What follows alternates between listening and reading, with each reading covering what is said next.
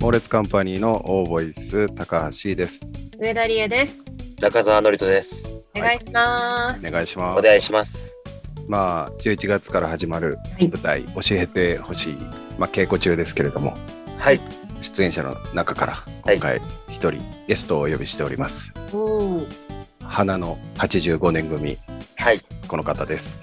どうもー、85年組大島優也です。よろしくお願いします。 イエ えーどうです か。稽古もう始まってますけど。前々回になるんですかね。あのー、85年組の話の時のえー高橋さん言ってましたけど、はい。多分僕うー3回4回目出演なんですけども、教えてほしいで。うん。こんなセリフ量、マジゲボ出ちゃうんですけども。でも今稽古見てる限り、あの85年組って言ってるけど、 はい。いやもう大島世代って呼んでもいいんじゃないかって思ってるよ。ーイ。確かに代表格ですねう。ん。うん。絶対違うね。大島世代じゃないんですよ。違いいまやす。ー本当大島さんに引っ張っていただいてます。あのー、当て書きが過ぎるのよ。ほぼ役作りしてないですからね。あの教師っていうスパイスを入れてるだけで、恥ずかしくない？あのなんかあこうやって思われてたんだ高橋さんにと思って、う。うんんうんううんん。清人君も言ってたけど、うんあのー台本読めば読むほど恥ずかしくなるという。 C さんって私のことこう思ってるんだっていうセリ フ結構散りばめられててあのなんかクソって思う思うことがまあ少しありまあります、ね。えそうね。クソって思うよね。す。うんあわかるわかるわかるわかる。そうだね。ねまあでもデフォルメですからね。あの、すごく抽出したやつが出てくるから、クえソって思うよ ね。自分のことはさそう思うかもしれないけど、他の役の人たちはあるあるでしょ結構。いやめちゃめちゃあるあるですよ。あるあるっていうのはだうわかゆうゆうっていう感じかなりえちゃんとか。あ、そういうこと 私が反映されてると思うってことうんめちゃめちゃ反映されてると思う。いや、わかる。わかるわ かる。自分もそうだし、みんなそう思う、今回。そうだよね。なんか俺のこの調子の良さとかもすごく反映されてるし、ねあのノリとの角度あるとことかも。いや面白いのよ。らまあそんなね、えー教えてほしいという舞台を今やってますけれども、はい。あのー私ね結構ねテレビとか見ててうインん。タビューものが好きなんですよ。うん。あのいろんな世界のトップランナーたちに、まあ、その人がもう本当真面目に答えるみたいなインタビューが好きでうん。なので今回は大島優也さんにロングインタビューしようかなとおーおーありがとうございます。大島優也さんのことを教えてほしい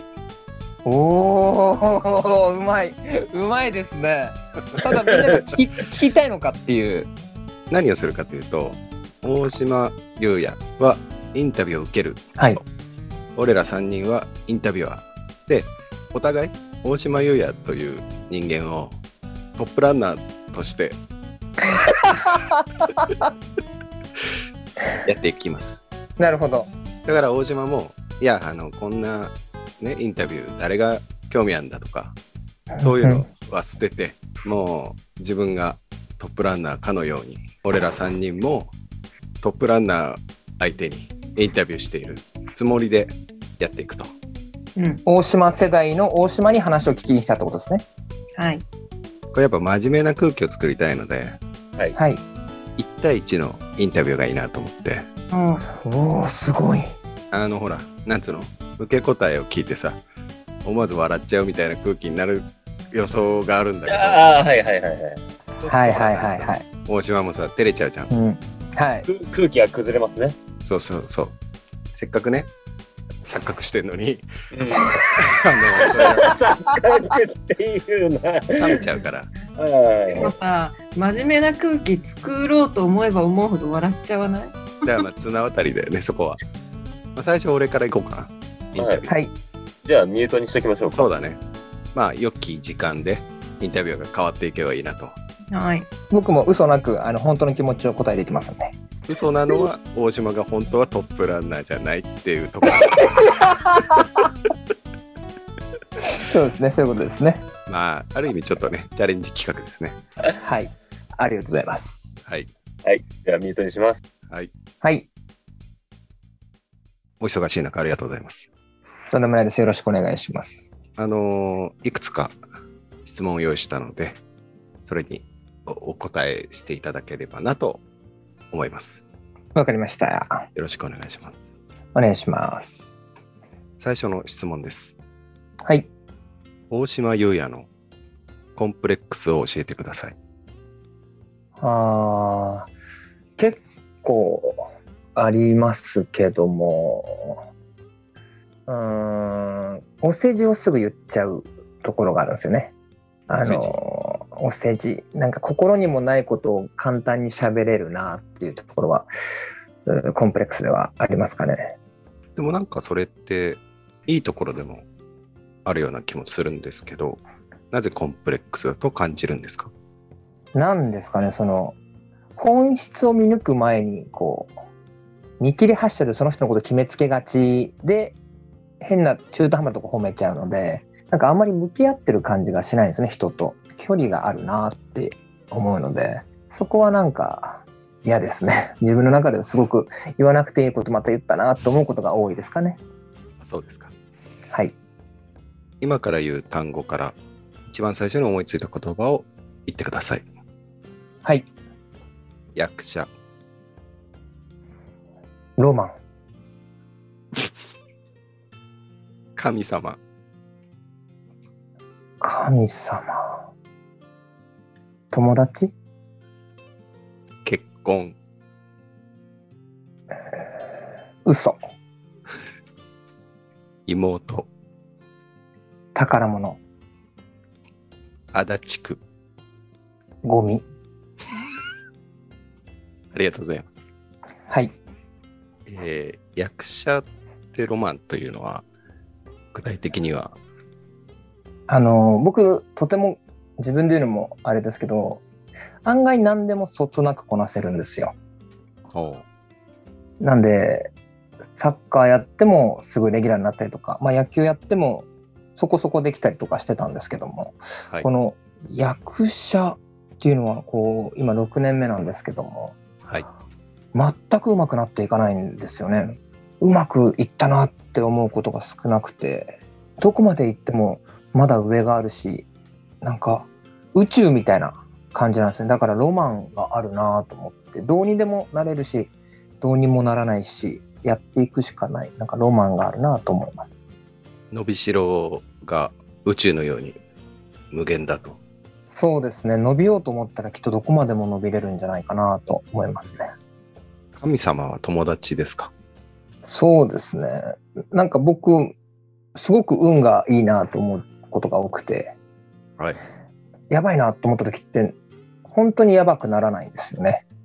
ああ。で、ピンチの時も必ずそれを打開できるチャンスが巡ってきたりするので、きっと神様が、いや、あいつ友達だからうまいことやっといてあげようみたいな感じで言ってんじゃないかなと思ってます。結婚に対して嘘という。これは、なんて言うんでしょうね。契約してるわけじゃないですか。あの、相手と一緒にいますよっていうその儀式は別になくても一生一緒に入れることはできるんじゃないかなっていうその紙に書いてることはそこにあんまり真実とか結婚ってそこじゃないんじゃないかなって思ってますね。まあ、婚姻届とか出した時点で嘘になるみたいなことそうですね。そうですね。えー妹に対しては、宝宝ですね。はい。何が宝かって言ったらその芸能界の先輩なわけですよね。うん。寝ずに頑張ってたりとか普通に努力してる姿を結構近くで見てられたのでそう思うと僕はこの売れてない実機とかによく妹のことを思い出してああこう頑張ってなきゃいけないんだなって思ってましたねそういう意味でこの僕の役者人生の中では宝物のうちの一つかなと思いますそうやって自分を高めてくれるという意味でも、まあ、宝。そうですねうん。最後の、足立区に対して、えーゴミ、そうですね。大島さんの出身というか、はい。まあ、今思い出住まれてますもんね。もうそれ言っちゃうんですね。個人情報。あのこれああの嘘なくやっていくので、ああ、そうですね。まず足立区民に謝罪をお願いします。えーこの度は過剰な言葉を使いました。大変申し訳ございません。あの、ゴミというのは相性というか、あの、すごく居居心地がいいんですよね。住んでる人たちも自分たちのことをちゃんと立ち位置が分かってるっていうか、素直な、えーさらけ出した性格の方たちが多いんじゃないかなと思いますね。うんえーゴミと言いましたが、実際のところはゴミではなく、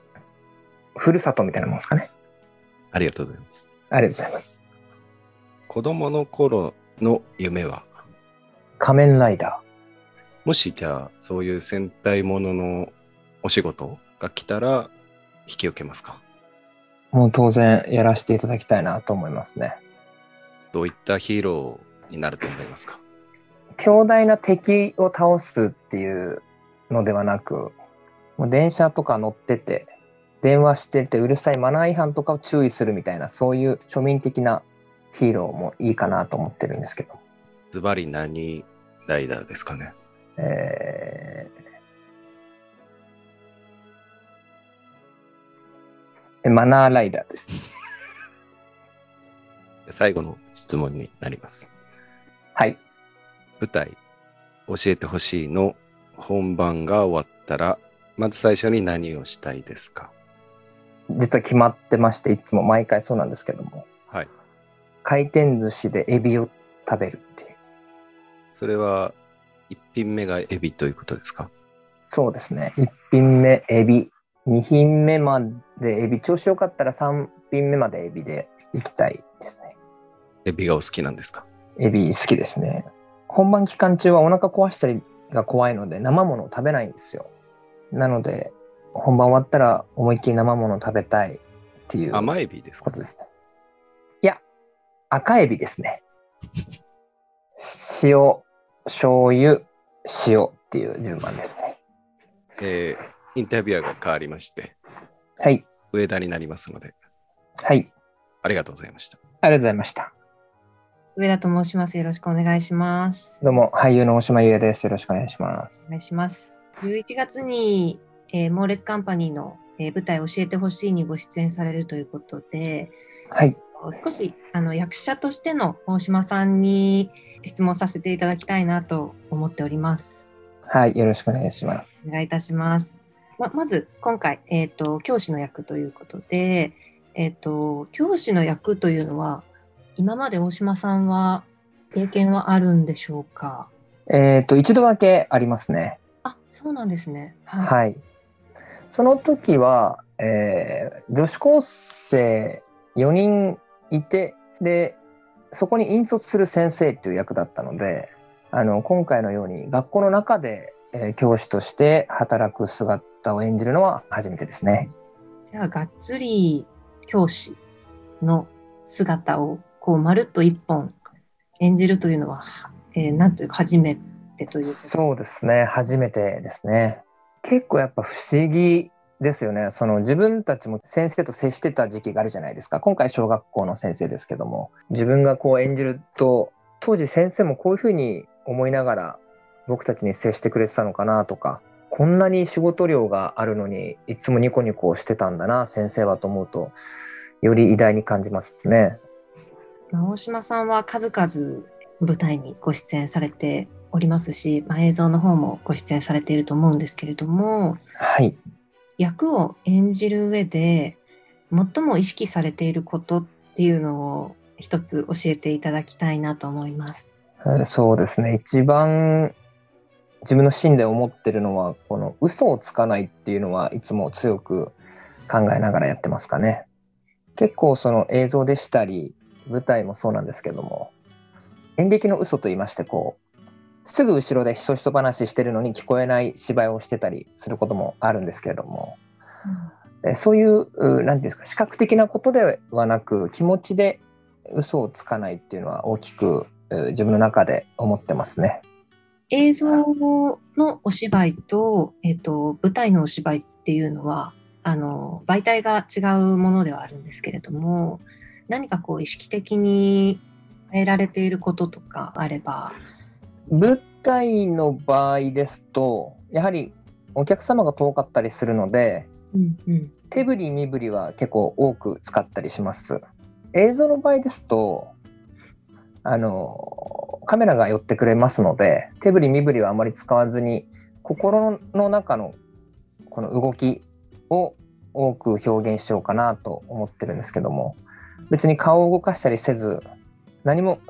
動いてないんですけど気持ちの中で、えー必ず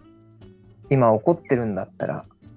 ふつふつと怒ってるちゃんと気持ちが動いてるよっていうのをとても意識しながら映像の場合はやりますね。えっと役のことで言いますと今までやった役柄以外に今後挑戦してみたい役柄などはありますでしょうか今までで一番変わった役が死神の役で人間じゃない役をやったんですけどもその時とてもこう楽しくてですねまあ難しくもあったんですけども、人間じゃない役っていうのはやってみたいですね。まあ極端に言うとその木とか、えー草とか食器とかそういう無機質なものに命を与えていくっていう作業もしてみたいなと思ってますね。なるほど素晴らしいですね。こうなんていうか私にはこう想像がつかないというかとっても難しいことだと思うんですけれどもなんかアニメーションとかではあるじゃないですか。コップが喋り出したりとか、そうですね。んそういうのをもしかしたら舞台でやっても楽しいんじゃないかなと思いますね。最後にあの、はい。まあ、お仕事柄そのプライベートの時間を割いてこう台本を読んだりとかそういう作業の多い仕事だとは思うんですけれどもはい。その中でこうお仕事とプライベートってどのようにこう切り替えをしているのかなっていうのを最後にちょっと教えていただきたいです。ああそうですねもともと僕サラリーマンとかをやってまして、はいそうするとタイムカードを切った時に、えー、大体切り替わるんですけども、はいこのお仕事って役を脱ぐっていうんですかね役をが抜ける時なのでで一つ作品が終わって台本から離れた時に息抜きとしてやっとプライベートになるのかなと思ってますね。基本台本持ってる時は何してる時もその役になってしまうので僕の場合は。ななので台本が終わるまでその期間本番期間が終わるまではちょっと頑張りますね。素晴らしいですね。舞台なんかこうな長丁場だとは思うんですけれどもその期間はもう役に入っててプライベートはないような状態ということですよね。そうですまああんま意識はしてないんですけどこうあこれ先生だったら明日会議早いからお酒飲まないのかなとかなんかそういう一個思考が増えるっていうんですかねそういう時間があるのでなんか取りこぼしたくないんですよねこの台本持ってる時はその役でいる時間が幸せと言いますか。いや本当に貴重なお話を聞けました。本当にありがとうございます。とんでもないですありがとうございます。あり応援しておりますので頑張ってくださがとうございます。い。ちょっとインタビュアーの方変わらせていただきます。はいよろしくお願いします。中澤と申しあ、まおす。願いします。あ、大島、俳優の大島と言います。よろしくお願いします。えーいくつかご質問をさせていただきたいんですけども、大島さん、やはり印象として笑顔が多い方だと思われると思うんですけども、はい大、島さんにとって笑顔とは何でしょうそうですね。じゅ自分の中でこう笑顔するときは大体相手を緊張させないためにやるので、挨拶する前の挨拶みたいなもんですかね。コミュニケーションを取る前の最初の入り口、導入部分ということですね。そうですね。ありがとうございます。嫉妬という言葉、どういうふうに感じられますかうーん、憧れじゃないですかね。憧れ。はい。例えばまあ才能に嫉妬したりっていうのはかっこいいことなんですけどもこうプライベートで自分の彼女とかっこいい男が喋ってたらやきもち焼いたりっていうのも多分経験あると思うんですけどもそれもやっぱりその人に対して憧れがあるんじゃないかなと思ってますね。なるほど。ありがとうございます。そんな大島さんなんですけども、かつて牧場で生活をなさっていたというふうにおかお伺いしておりまして、 よく調べましたね。はい、えー空と大地と動物とともに、まあ、生活をなさっていたと思うんですけども、 はいそれが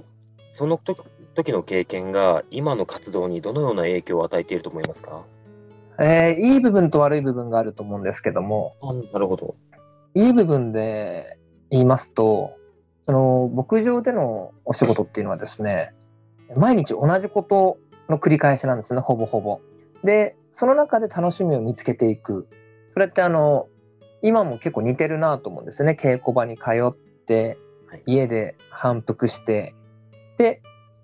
頭をリセットさせてもう一回稽古場に行くっていうこれってなんでしょうねいろんな新たな発見をしてないと飽きちゃうんですよね。なのでその牧場にいる時は小さな発見をたくさんするようになりましたね。悪い面というのは、 500頭牛がいたんですね。正直こう人間の神秘という部分でもあるんですけども500頭毎日1年間毎日牛に囲まれてると顔がどうしても牛に寄っていくんですよね。それで手に入れた今のこの顔っていうのもありまして一時期相当こう牧場に対して嫌悪感を抱いてた時期がありますね。あいや今みんなが思い浮かべる笑顔の大島優也さんっていうのは、えーそういうところから培われてるってことですね。そうですね、本当に綺麗なとこで働いてたので、もしかしたら少しね、自分の心にも反映されたかなと思います。その牛にできたというのはおそらくあれなのかもしれないですね。愛嬌とかそういんう意味での似てきたってことですよね。うん、そうかもしれません。このあの、こちらが餌をあげた時に見せる笑顔、最初は気づかないんですけどね、こう、1年いますと、一頭一頭の牛の顔がやっぱ違く見えまして、名前とかも覚えられるんですよね。そう考えると、もしかしたらそういうとこで、今の僕はできてたのかもしれません。そう考えると悪いところではなかったのかなというふうに思ったりしますね。そうですね。まあ、結果良かったってしないと、もう顔は短くなりませんからね。長くなったことがやっぱりネックですか。ずっとかっこいいと思って生活して、えー大人になったので、信じられなくて。1年、2年ぐらいはこう、かっこいい風で生きてたので、結構世間とのギャップがありましたね。 なんか今でも表になられるイメージなんですけど、特にね、学生時代からよく男女問わずに、えーモテてきたというふうに伺っているんですけども、誰が言ってんだろう。恥ずかしい。今もなお自分磨きを怠らない大島さんにとって恋愛とは何でしょうか僕にとって恋愛は、まあ、あればするぐらいのもんですかね別に特段必要だとは思ってませんがただやっぱり一人でいるよりは視野が広くなるのでそういった意味ではあればするかなっていうなるほど、えーやはり多くの作品に今までご出演なさっていてやはり生き生きとお芝居なさっているなというふうに私思うんですよそはのい中で今までのベストアクトなどございましたらななんか差し支えなければ作品名などを教えていただけると幸いなんですけどもえー熱海殺人事件ですかね塚浩平さんのそうです、はい。熱海殺人事件って4人しか登場人物がいないんですけども、はいあの時に、僕以外の3人はもう大先輩だったんですけども、あの、僕は人を殺す役だったんですが、人を殺す時に心が動いてるのかなと思ったんですけども、その、殺されていく相手を見て、すごく心が動いたんですよ。この罪悪感だったりとか、この人から与えられて自分の役に反映するってこれ多分演じていく中で最も初期に来ることだと思うんですけどもその自分で芝居をしない人から受けたものでお芝居をするっていうのをこう肌を持って感じたというか自分の芝居の作り方がだいぶそこで変わったので熱海殺人事件ですかね特に良かったシーン、自分の中のベストだなと思ったシーンは、その、独白というか、う殺ー人んのシーンですかね。そうですね役とリンクしたと言いますか相手からもらうエネルギーの強さをを感じて初めてこうなんて言うんでしょうね役になったなと思いました特に、その役になったなって思った瞬間のセリフとかってございますか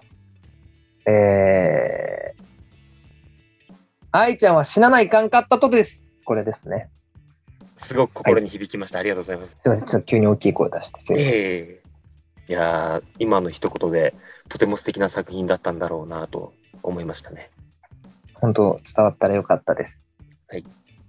まもなく、えっと、インタビューが終わるんですけども、はい。えーまあ、85年組い